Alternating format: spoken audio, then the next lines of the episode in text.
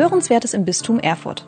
Ihr Podcast präsentiert vom Bistum und der Katholisch-Theologischen Fakultät der Universität Erfurt.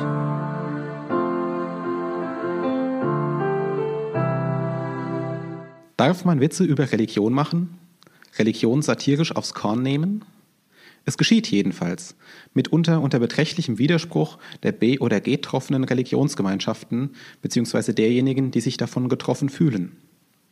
Filme wie Das Leben des Brian wurden und werden teilweise immer noch von Vorwürfen der Blasphemie und vehementen Protesten begleitet. Darauf möchte ich heute einmal genauer schauen. Mein Name ist Niklas Wagner, ich leite das Katholische Forum im Land Thüringen und mein Gesprächspartner heute ist Dr. Andreas Georg Weiß. Er ist Theologe und Philosoph sowie Direktor Stellvertreter beim Katholischen Bildungswerk Salzburg. Außerdem ist er Autor des Buchs Ausgelacht, Glaube und die Grenzen des Humors. Herzlich willkommen, Herr Weiß. Schönen guten Tag. Es gibt ja die Regel, dass man am Beginn eines Vortrags nicht sagen solle, was man alles nicht machen will oder leisten kann. Aber heute möchte ich eine Ausnahme machen. Denn Ihr Buch, Ausgelacht, wie ich es im Folgenden kurz nennen möchte, ist ja keine Sammlung von Witzen, sondern vielleicht eine Theologie des Humors? Oder wie schätzen Sie selbst das ein? Ich glaube, das Buch ist zunächst einmal eine produktive Auseinandersetzung mit Fragen des Humors. Mit menschlichem Witz umzugehen, ist eine Aufgabe, die allen Menschen, allen Personengruppen, Gemeinschaften, aber auch den Religionen gegeben ist. Religionen müssen sich damit auseinandersetzen, dass sie nicht zuletzt auch im Kontext einer säkularisierten Welt immer stärker in Frage gestellt werden, dass es Formen von Meinungsfreiheit gibt und dass es auch Kunstformen gibt, in denen sich Menschen über Religion, Glaube und die Inhalte der christlichen Botschaft lustig machen. Und da ist die Frage natürlich sehr zentral, wie wird man darauf antworten? Wenn man sich getroffen fühlt, wenn man sich vielleicht sogar beleidigt oder tief verletzt fühlt, was ist die Antwort, die Religionen, die der christliche Glaube gegenüber diesen äh, Anfeindungen, wenn man so will, oder kulturellen Ausprägungen liefern kann? Eine Theologie des Humors ist es insofern, als dass das Lachen des Menschen zu seiner biologischen Grundausstattung gehört. Jeder Mensch lacht. Und dabei ist es aber nicht unerlässlich, wie man mit dieser biologischen Funktion des Körpers umgeht. Und man sollte dazu auch Fragen stellen, welchen Platz hat denn dieses Lachen in unserem christlichen Glauben? Also eine Theologie des Lachens ist insofern notwendig, als dass das Lachen auch zum menschlichen Dasein gehört. Und auf solche Fragen werden wir im Laufe des Gesprächs auch noch kommen. Ähm, vielleicht aber vorher äh, könnten Sie uns noch mal erzählen, wie kam es denn zu diesem Buch? Der Anstoß für dieses Buch kam tatsächlich im Jahr 2013, als ich als Lehrbeauftragter an der Missouri State University in Springfield, Missouri tätig war. Ich hatte damals eine Lehrveranstaltung über Religion in America.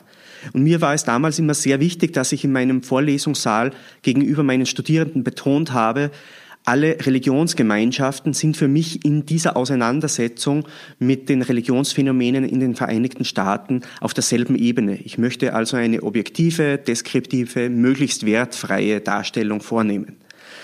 Und Trotzdem kam nach einer Vorlesungsstunde eine meiner Studierenden zu mir und sie fragte mich zunächst etwas zögerlich, äh, Mr. Weiß, Sie sind ja ähm, katholischer Theologe, Sie sind ja katholischer Gläubige und ähm, ich bejahte diese Frage und dann war Ihre zweite Frage, ja, mir ist aufgefallen, dass Sie über die katholische Kirche, also Ihre eigene Religionsgemeinschaft, mehr Witze machen als über andere Religionen.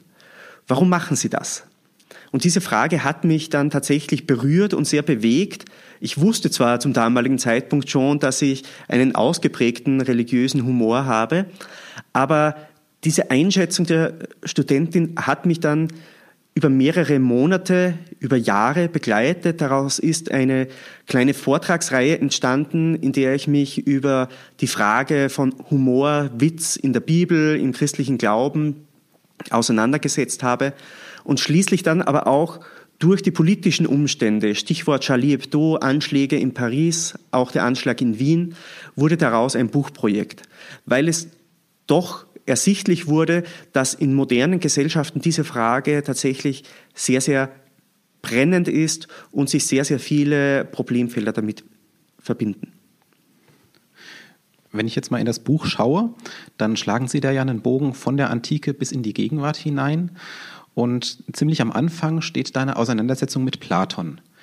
Der ist überliefert eigentlich so als unverbesserlicher Gegner menschlichen Lachens. Was kann er denn zu dieser Thematik beitragen? Also Platon hatte einen sehr, sehr differenzierten Blick, wenn er über das menschliche Dasein gesprochen hat. Für Platon war sehr, sehr klar, dass der Mensch zu höheren berufen ist. Also der Mensch sollte sich nicht mit körperlichen, mit ähm, weltlichen Dingen beschäftigen, sondern er sollte sich einem geistigen Leben zuwenden, einem vernünftigen Dasein, das Ideal der Philosophen, die sich mit dem einen, dem Göttlichen auseinandersetzen. Und dabei sollten sie so wenig wie möglich ähm, abgelenkt werden. Das Lachen war für Platon tatsächlich zu den tieferen körperlichen Begierden zu zählen. Also zu jenen Affekten, die der Mensch eigentlich auf dem Weg zu diesem Ideal des geistigen Daseins aus dem Weg räumen sollte und von denen er sich befreien sollte. Das Lachen als körperlicher, biologischer Affekt war für Platon etwas insofern mysteriöses, weil man es nur sehr, sehr schwer bändigen könnte. Und sein Ideal des Menschen war der wohlüberlegte, der vernünftige Mensch, der sich auf Basis der Vernunft, auf Basis des Geistes für seine ähm, seelische Lebenskraft, für seine geistige Lebenskraft einsetzt. Insofern hat man für Platon äh, im Laufe der Geschichte ein sehr, sehr klares Urteil gefunden. Wenn man in Platons Schriften ähm, genauer hinsieht, merkt man zwar, Platon hat auch durchaus die körperliche Seite des menschlichen Lebens wertgeschätzt, allerdings nur für eine bestimmte Bevölkerungsschicht. Also er hat gesagt, die einfachen Menschen, die können natürlich lachen, sie werden sich auch nicht einfach von diesen Begierden lösen können, aber für die Menschen, für die elitäre Klasse, wenn man so will, der Philosophen, sollte das Lachen keine Rolle spielen. Also so, sowohl Lachen als auch Trauer, als auch Angst, als auch Panik, das sind alles körperliche Begierden, von denen sich die Philosophen freimachen sollten. Wenn wir jetzt im Buch weitergehen, kommen Sie auch auf die Bibel zu sprechen und da stellt sich natürlich eine unvermeidliche Frage. Hat Jesus gelacht? Johannes Chrysostomos hat den sehr, sehr bekannten Ausspruch ähm, geprägt, Jesus hat nicht gelacht, weil darüber nichts in der Bibel steht. Der heilige Chrysostomos hat damit halb recht, aber ich glaube auch halb Unrecht. Einerseits, es steht tatsächlich nichts im Neuen Testament, dass Jesus gelacht hätte. Gleichzeitig muss man aber betonen, dass sehr, sehr viele Dinge nicht in der Bibel explizit stehen, von denen wir aber ausgehen müssen, dass Jesus sie getan hat. Etwa atmen oder ähm, alle körperlichen Bedürfnisse, die das Menschsein so mit sich bringt. Auch darüber findet sich nichts explizit in der Bibel. Und wir gehen aber trotzdem davon aus, dass Jesus auch alle körperlichen Funktionen ähm, inne hatte, die wir für das Menschsein als notwendig erachten. In der Bibel, im Neuen Testament, kommt das Lachen tatsächlich nur in einem kleinen, aber wichtigen Jesuswort vor. Und zwar im Rahmen seiner Verheißungen, wo es im Lukas-Evangelium heißt, wehe euch, die ihr jetzt lacht, ihr werdet weinen, wohl euch, die ihr jetzt weint, denn ihr werdet lachen. Also Jesus zählt das Lachen im irdischen Dasein als einen Kontrapunkt zu seinen himmlischen Verheißungen. Das heißt jetzt im Umkehrschluss nicht einfach, dass man dieses Jesuswort jetzt als Absage an jegliches Gelächter äh, verstehen könnte. Aber für Jesus war auch klar, das himmlische Reich, auf das er hinweist, dass er predigt, dass er ankündigt, auch mit seiner Person, ist etwas ganz etwas anderes, das mit irdischen Maßstäben nicht gemessen werden kann. Das heißt, Vielleicht gehen wir, stelle ich die Frage nochmal anders. Ähm, Thema Jesus gelacht, aber die Frage, hatte er denn Humor? Ich glaube, dass Jesus sehr wohl Humor hatte. Und zwar merkt man das in einigen Episoden des Neuen Testaments, wie Jesus seine Predigten anlegt. Also einerseits die Tatsache, dass er zu seinen Jüngern und zu äh, seinem Publikum immer mit Gleichnissen gesprochen hat. zeigt, dass sie einen sehr, sehr produktiven Umgang mit der religiösen Botschaft, aber auch mit dem menschlichen Dasein gefunden hat. Die Tatsache, dass er äh, viele seiner Gleichnisse aus dem ähm, Weinbau oder auch aus den äh, Festmahlcharakter hernimmt, zeigt, dass Jesus sehr wohl diese Episoden des menschlichen Lebens gekannt und geschätzt hat. Natürlich auch sehr bekannt das Wunder bei der Hochzeit von Kana, das Verwandeln von Wasser in Wein, also dieser Festmahl, dieses Beieinandersein mit Freunden, dieses Feiern von positiven menschlichen Erlebnissen, das weist sehr wohl darauf hin, dass auch Jesus sein Leben als wahrer Mensch und wahrer Gott auch in dieser Wirklichkeit des Feierns und des ähm, Wohlergehens und des Lachens durchaus zu schätzen wusste dieses Feiern und Wohlergehen spielt ja auch eine gewisse Rolle in Umberto Ecos Roman Der Name der Rose.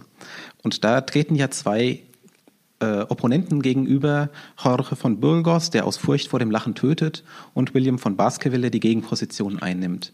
Ähm, vielleicht können Sie uns das nochmal ein bisschen einordnen. Warum hat der eine so Angst vor dem Lachen und der andere nicht? Umbertus Eco Roman, der Name der Rose, ist deshalb so inspirierend und auch so faszinierend, weil Umberto Eco als Experte für mittelalterliche Wissenschaften natürlich sehr, sehr genau die historischen Hintergründe zu dieser Frage kennt. Und tatsächlich war es im Mittelalter eine sehr, sehr umkämpfte Frage, wie die Menschen und auch der christliche Glaube mit dem Lachen umgehen sollte. Jorge von Burgos äh, verkörpert so das klassische monastische Ideal, dieses Mönchsideal, das vor allem in der platonisch geprägten Zeit des Frühmittelalters ähm, immer wieder ins Gedächtnis gerufen wurde. Der Mönch, der nicht lacht, der sich ganz auf Gott konzentriert, der ganz sein Leben in der Furcht und Ehrfurcht vor Gott äh, gewidmet hat. Und William von Baskerville hat als historisches Vorbild den William von Ockham, gleichzeitig aber auch viele Aristoteliker im äh, Hochmittelalter, die die neu bekannt gewordenen Schriften des Aristoteles studiert haben, die äh, das differenzierte Herangehen von Aristoteles gegenüber dem menschlichen Lachen gekannt haben und die auch gesagt haben, das Lachen als menschliches Phänomen ist nicht einfach eine Gefahr für den Glauben. Es ist auch nicht einfach eine Ablenkung vom höheren Ideal des geistlichen Daseins. Und genau diese beiden Pole gibt es gegenüber. Also Jorge von Burgos, der das Lachen eigentlich als eine Gefahr ansieht, dass man die Gottesfurcht verlieren könnte. Denn sobald man über etwas lachen würde, müsse man es nicht mehr fürchten.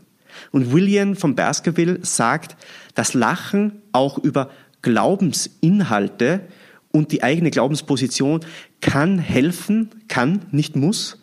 Äh, es, das Lachen kann helfen, die eigene Position besser zu verstehen, auch die eigene äh, Unzulänglichkeit gegenüber Gott zu verstehen.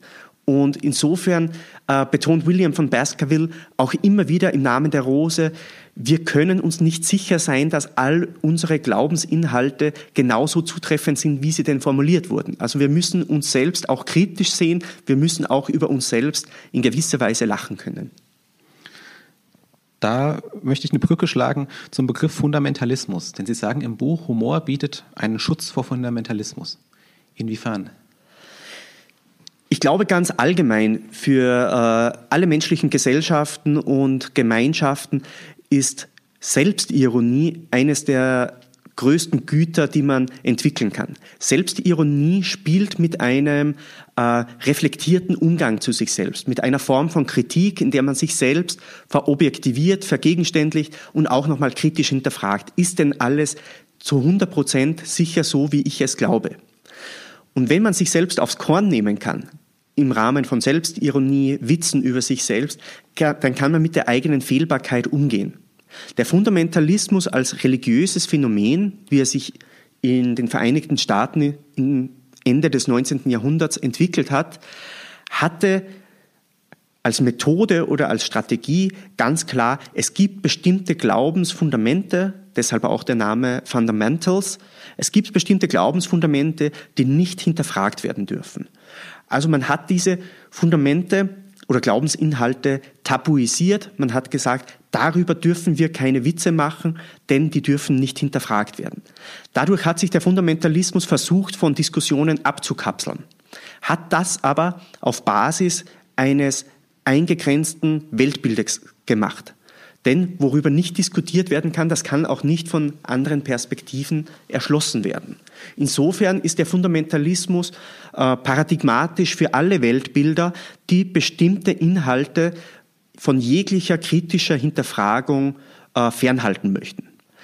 Das Lachen und der Humor kann insofern eine Hilfe sein, gegen fundamentalistische äh, Strömungen vorzugehen, als dass man auch diesen Positionen klar machen kann, im Witz oder auch in Witz über sich selbst erlebt man quasi andere mögliche Wirklichkeiten. Es gibt andere Deutungswirklichkeiten, die man nicht in sprachlichen, dogmatischen oder gesetzlichen Normen abbilden kann. Und insofern ist der Humor auch die Möglichkeit für die Menschen, einen Raum alternativer Wirklichkeiten ähm, zu erschließen und auch zu erleben. Aber wer das nicht möchte oder wer Angst vor alternativen Wirklichkeitsbildern hat, der wird auch Humor nicht zulassen können. Jetzt haben Sie schon sozusagen den einen beteiligten Bereich an einem Witz, an einem an Spott äh, ins Spiel gebracht, nämlich den, ich nenne es mal Betroffenen. Und da fand ich eine Überschrift in Ihrem Buch sehr interessant, äh, die lautet eine in Klammern theologische Anleitung zum Beleidigtsein. Wie geht das denn? Das Beleidigtsein ähm, betrifft natürlich nicht nur die Religionen. Also Witze, Humor sind niemals nur positiv. Das merkt man auch quer durch die Menschheitsgeschichte. Witz und Humor haben immer auch mit Verfolgungen, mit Unterdrückung zu tun. Der menschliche Humor ist höchst ambivalent. Denn im menschlichen Humor, in Scherzen, kann man sich auch über andere erheben, über andere lustig machen, sie entwürdigen, ihnen sogar das Menschsein als solches absprechen. Das haben wir auch als christliche Kirchen im Rahmen der Geschichte immer wieder gemerkt. Und die christlichen Kirchen waren nicht immer nur auf der Opferseite, sondern sehr oft auch auf der Täterseite. Also es gibt immer diese zwei Bereiche ähm, bei menschlichen Witzen, beim menschlichen Humor. Wer durch Witze oder andere satirische Überzeichnungen jemals betroffen war, der wird merken, dass ähm, dieses Verletztwerden durch menschlichen Witz eine der tiefsten, vielleicht sogar intimsten Verletzungen ist, die man sich vorstellen kann. Man wird quasi in seiner eigenen Wirklichkeit sich herausgefordert, man wird hinterfragt, man wird aufs Korn genommen, man wird vielleicht als nicht ernsthaft dargestellt.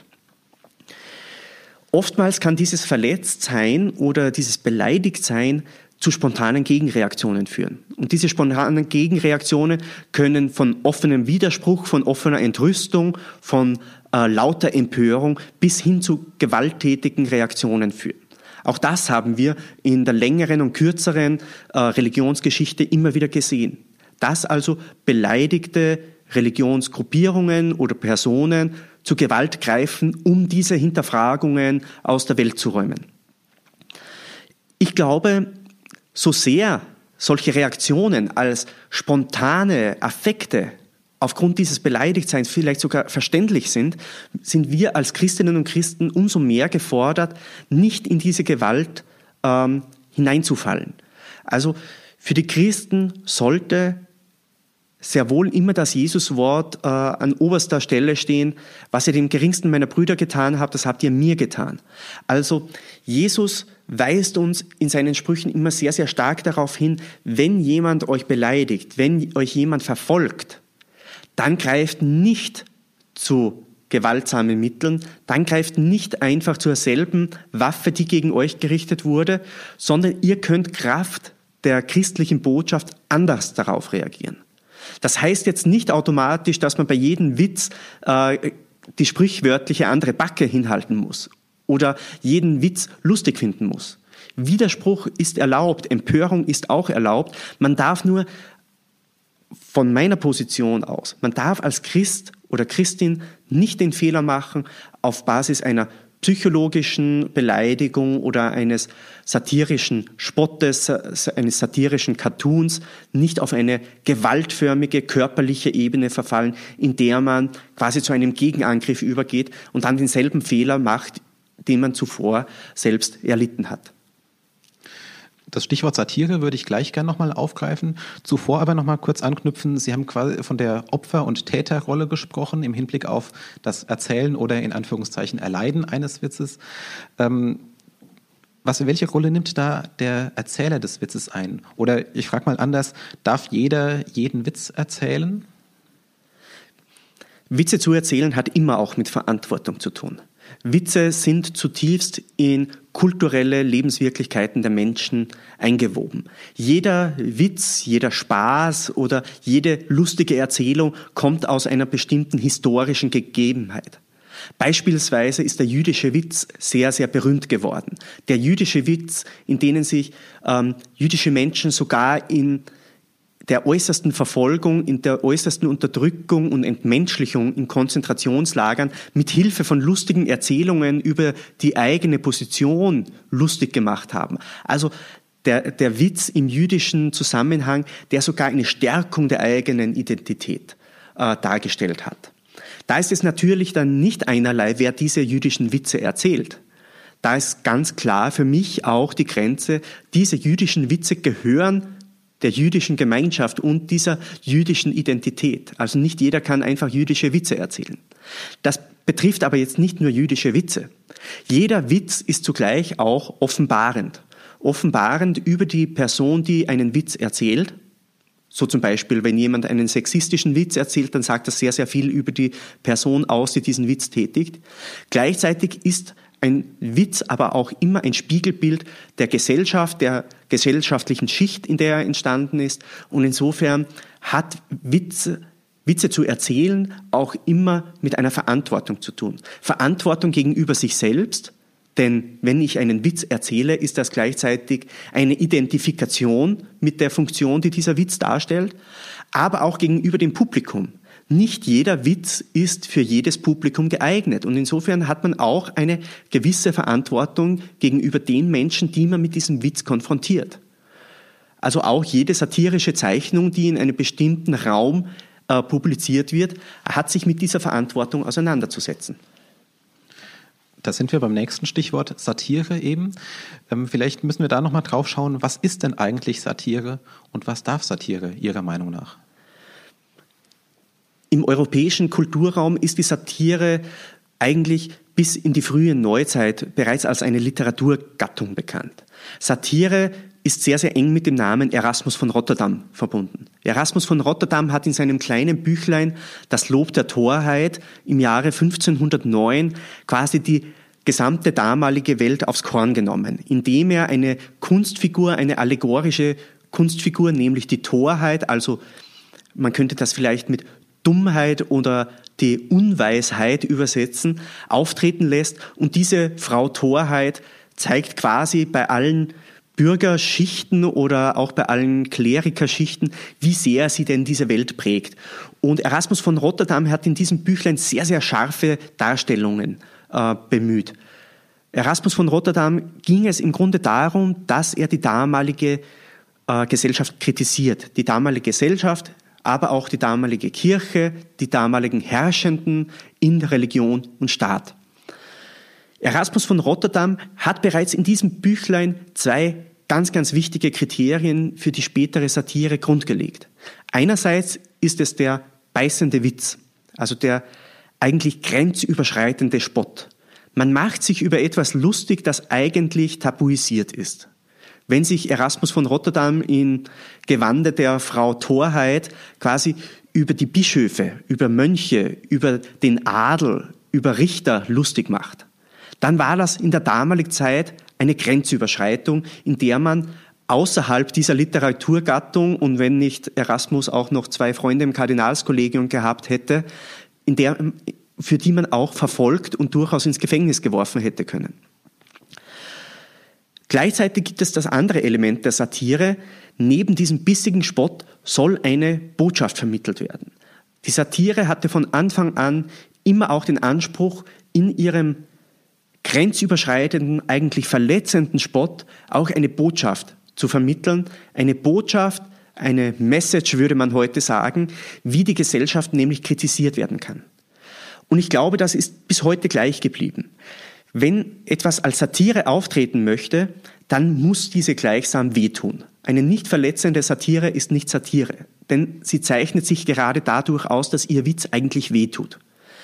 Gleichzeitig muss man aber auch sagen, ein verletzender Witz ohne die Botschaft dahinter, ohne tatsächlich noch eine nachvollziehbare Vermittlung von Inhalten oder von Kritik, ist keine Satire. Und das ist, glaube ich, äh, die Gratwanderung, in der wir uns an vielen äh, Punkten der aktuellen Diskussion immer wieder bewegen. Was ist Satire? Also ist jede Provokation, die mit der Überschrift Satire auftritt, auch gleichzeitig Satire? Oder muss man sagen, wenn man bei so viel positiven Willen nicht mal mehr die Botschaft dahinter erkennen kann, dann ist es schwer, überhaupt noch von Satire zu sprechen. Eine andere Frage, die auch in dem Zusammenhang diskutiert wird, ist ja manchmal die unter Theologinnen und Theologen, ist eine Beleidigung Gottes eigentlich möglich? Oder wer oder was wird denn beleidigt, wenn jetzt Religionen aufs Korn genommen werden? Ich glaube, dass besonders die zweite Frage die entscheidende Frage ist. Äh, die Frage, ob Gott beleidigt werden kann, wird im Alten Testament eigentlich sehr, sehr klar beantwortet. Und die Antwort ist nein.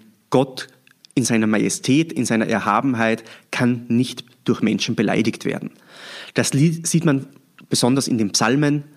Gott ist der Erhabene, der auf dem Thron sitzt, der eigentlich durch die menschlichen Angriffe nicht berührt wird. Man sieht es auch ganz klar in der bekannten Erzählung von Genesis 19 von Sarahs Lachen. Das Lachen der Frau des Abraham, das Gott zwar im ersten Moment vielleicht ein bisschen irritiert, als er Abraham seine Verheißung eines Sohnes mitbringt, aber Gott lässt sich durch dieses Lachen von Sarah auch nicht irritieren. Ganz im Gegenteil, er hält vielmehr trotz oder vielleicht sogar aufgrund des Lachens an seiner Botschaft fest, an seiner Verheißung und Sarah wird dennoch in ihrem fortgeschrittenen Alter einen Sohn gebären und den wird sie Isaac nennen, was übersetzt so viel heißt wie Gott lacht. Also das Alte Testament ist hier äh, ganz, ganz klar. Also Gottes Würde kann durch einen menschlichen Witz nicht angetastet werden. Ihre zweite Frage ist eigentlich die entscheidendere. Also worüber machen sich Menschen eigentlich lustig, wenn sie über Religion Witze machen? Da lohnt es sich genauer hinzuschauen warum wird ein bestimmter Witz gemacht und warum wird ein bestimmter Inhalt aufs Korn genommen.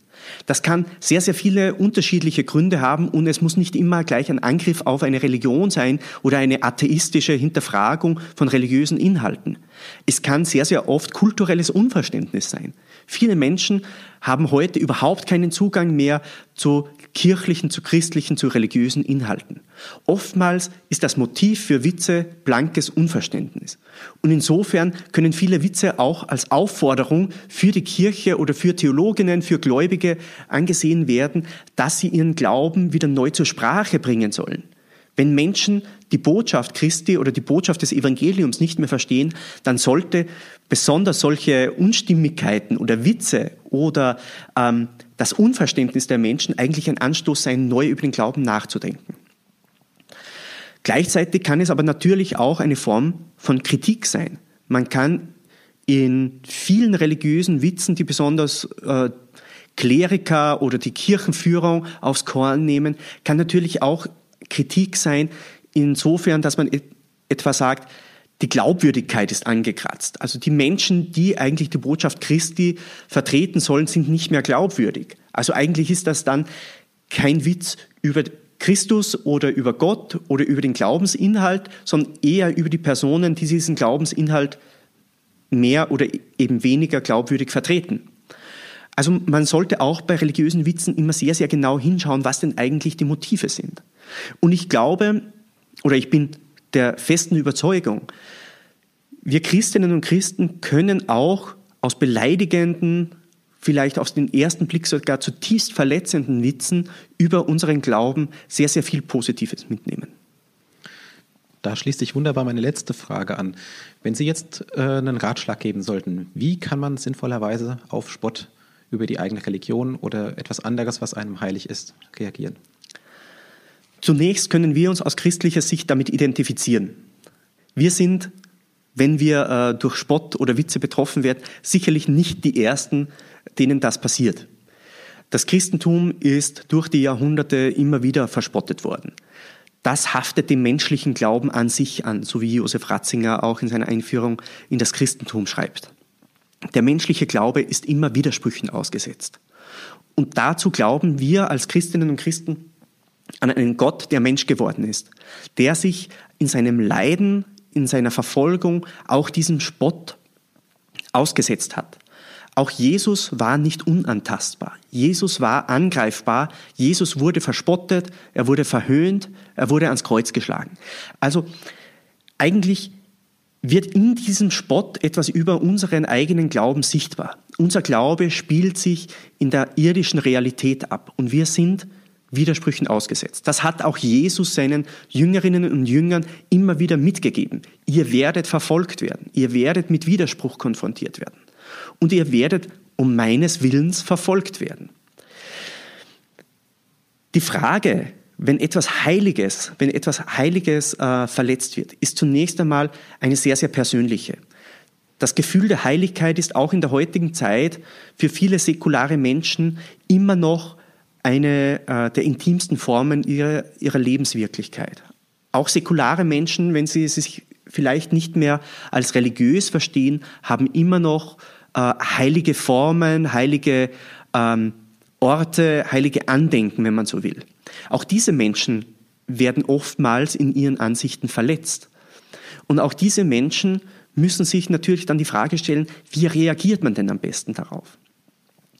Die Christinnen und Christen betrifft es insofern noch einmal anders, weil wir von uns selbst sagen, wir sind Teil einer Schöpfung, in der wir allen anderen Menschen als Geschöpfen begegnen. Und Jesus hat im Matthäus-Evangelium in Kapitel 7 auch den entscheidenden Satz geprägt, ähm, wenn euch jemand auf die rechte Wange schlägt, dann haltet ihm die andere auch noch hin. Das heißt jetzt nicht, dass man die anderen Menschen einladen soll, Witze zu machen, sondern vielmehr ist dieser Vers ein Zeichen dafür, dass man durchaus auch Widerstand oder Gewalt losen Widerstand äh, an den Tag legen kann. Das Hinhalten der anderen Wange ist weniger äh, der Hinweis eines schlechten Boxtrainers, sondern vielmehr äh, möchte Jesus dadurch ausdrücken, wenn euch jemand auf die rechte Wange schlägt. Die rechte Wange war im Judentum quasi die, die beleidigende Wange. Auf diese Wange hat der Besitzer einen Sklaven geschlagen. Und wenn Jesus sagt, wenn euch jemand auf diese Weise entwürdigt, dann haltet ihm die andere Wange hin, denn dann soll er euch nochmal schlagen. Also als Aufforderung, als Entgegentreten, auch als sich durchaus sichtbar empören. Also ich würde sagen, wo tatsächlich Witze den Bereich menschlicher Heiligkeit beleidigen, verletzen, ist es wichtig, das auch auszusprechen. Und es ist auch wichtig, darüber nachzudenken, wird damit jetzt tatsächlich etwas in unserem Glauben verletzt. Dieser Nachdenkprozess kann nicht einfach ausgeschaltet werden. Er ist sogar immer sehr, sehr hilfreich. Witze haben oftmals das Ziel oder das als Resultat, dass man darüber einmal neu nachdenkt, was dort eigentlich in Frage gestellt wird. Äh, in den letzten Jahren hat es immer wieder ähm, große Empörung gegeben über Darstellungen äh, von Gekreuzigten. Einer, einerseits war es mal ein gekreuzigter Frosch in einer Werbung oder eine weibliche gekreuzigte Figur. Die Empörung, die sich daraufhin äh, erschüttet hat, hat als Resultat gehabt, dass man wieder über das Bild des Gekreuzigten besonders nachgedacht hat. Und insofern ist auch etwas Heilsames passiert in dieser Empörung. Man hat nämlich über jene Figur, die man oftmals vielleicht nur mehr nebenbei am Straßenrand sieht, nämlich den Gekreuzigten, wieder bewusst nachgedacht. Man wurde durch diese Verletzung auch wieder neu auf den eigenen sakralen Bereich aufmerksam gemacht. Und insofern äh, kann man aus einer Beleidigung auch immer wieder produktiv etwas Positives herausholen. Das ist nicht einfach. Das erfordert sehr, sehr viel Reflexionsebene und es erfordert auch sehr, sehr viel persönliche ähm, Arbeit. Aber wie wir schon gesehen haben in, äh, in Zusammenhang mit Selbstironie und Fundamentalismus. Die Reflexionsebene, die man in der Auseinandersetzung mit Witzen lernt, das ist auch oftmals ein Selbstschutz. Man schützt sich selbst vor der eigenen zu engen Weltsicht. Und insofern sind Witze oftmals auch Anstoß, um tiefer über die eigene Position, den eigenen Glauben neu nachzudenken. Ganz herzlichen Dank, Herr Weiß, für das Gespräch. Danke für die Einladung. Sie hörten Hörenswertes im Bistum Erfurt. Ihr Podcast präsentiert vom Bistum und der Katholisch-Theologischen Fakultät der Universität Erfurt.